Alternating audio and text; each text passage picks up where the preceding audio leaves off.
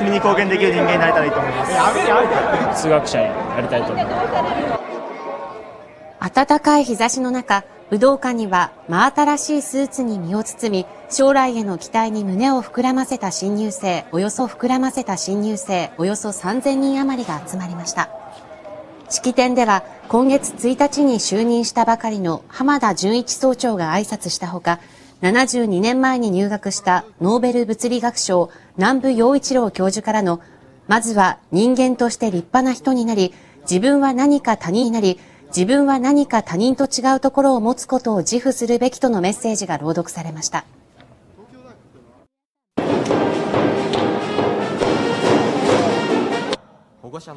新入生は2年間の教養課程を過ごした後それぞれが選ぶ専門分野へと進みます